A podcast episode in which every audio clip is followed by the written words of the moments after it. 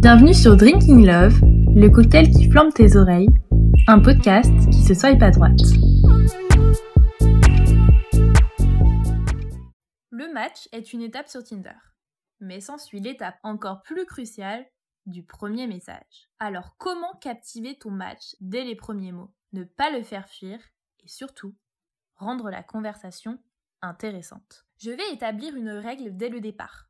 Celui qui match, c'est celui qui parle en premier. Pas de c'est l'homme qui doit faire le premier pas, blablabla. Si ton écran affiche le match, tu cliques sur envoyer un message.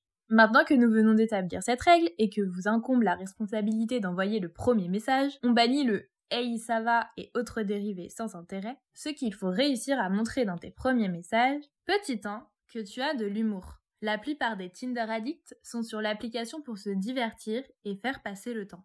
Petit 2, que tu n'es pas là pour un entretien d'embauche. On ne demande pas immédiatement pourquoi moi et pas un autre, et on ne demande pas de lettre de motivation. On laisse faire les choses, tranquillement. Et petit 3, que tu n'es pas un fake. Afin de remplir ces différents points, il est nécessaire de trouver la bonne accroche. Voici quelques exemples illustrés à adapter selon votre interlocuteur.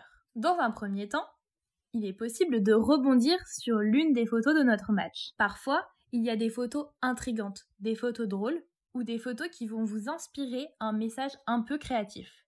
C'est donc l'occasion parfaite. Si ton match a une photo de lui petit, tu peux par exemple répondre BG dès son plus jeune âge. Ou bien, si ton match a une photo de lui en festival, tu peux tenter une accroche du style J'y étais moi aussi, le destin nous avait déjà réunis. Enfin, si ton match a une photo de lui en train de faire de la plongée, tu peux lui sortir un viens, on s'évade sur une île déserte et on va explorer les coraux ensemble. Bref, je pourrais vous donner mille exemples comme ça. Mais je préfère vous laisser réfléchir un peu. Cet exemple s'applique également pour les descriptions. Certaines sont plutôt pratiques pour rebondir dessus. Toutefois, attention avec les descriptions. Souvent, vous ne serez pas le premier à faire une remarque liée à celle-ci. Alors essayez d'étoffer votre propos pour sortir du lot.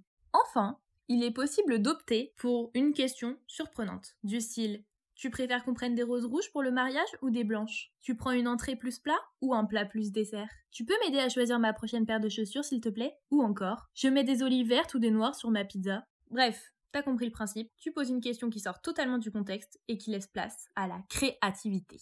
Mon petit conseil personnel, à appliquer ou non, c'est d'envoyer des phrases bouffes. La meilleure façon de savoir si ton interlocuteur a de l'humour ou non. Tu peux donc lui demander Tu n'aurais pas un doliprane? pour lui répondre ensuite parce que ta beauté me fait mal à la tête. Affirmer J'ai beau ouvrir tous les réfrigérateurs du monde, aucun n'est aussi frais que toi. Ou encore, mon préféré j'avoue, Tu veux pas être mon orteil? Comme ça tu peux me démonter sur tous les coins de meubles. Pour découvrir encore plus d'accroches surprenantes, je te laisse consulter l'article dédié présent dans mon e-book. Enfin, après l'accroche vient l'étape de la discussion.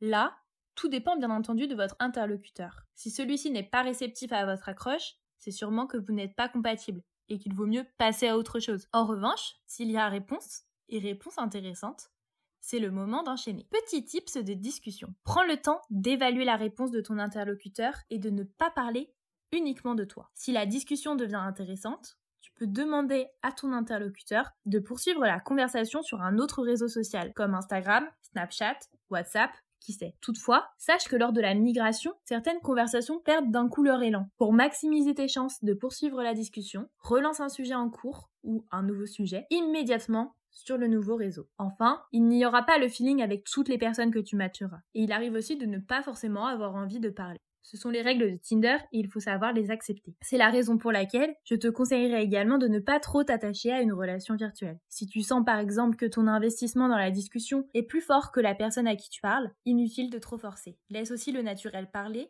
Bien souvent, tu sentiras rapidement si la conversation en vaut la peine ou non. Merci d'avoir écouté Drinking Love, le podcast sur Tinder. Un nouvel épisode est disponible chaque dimanche à 11h. Sois à droite pour le découvrir.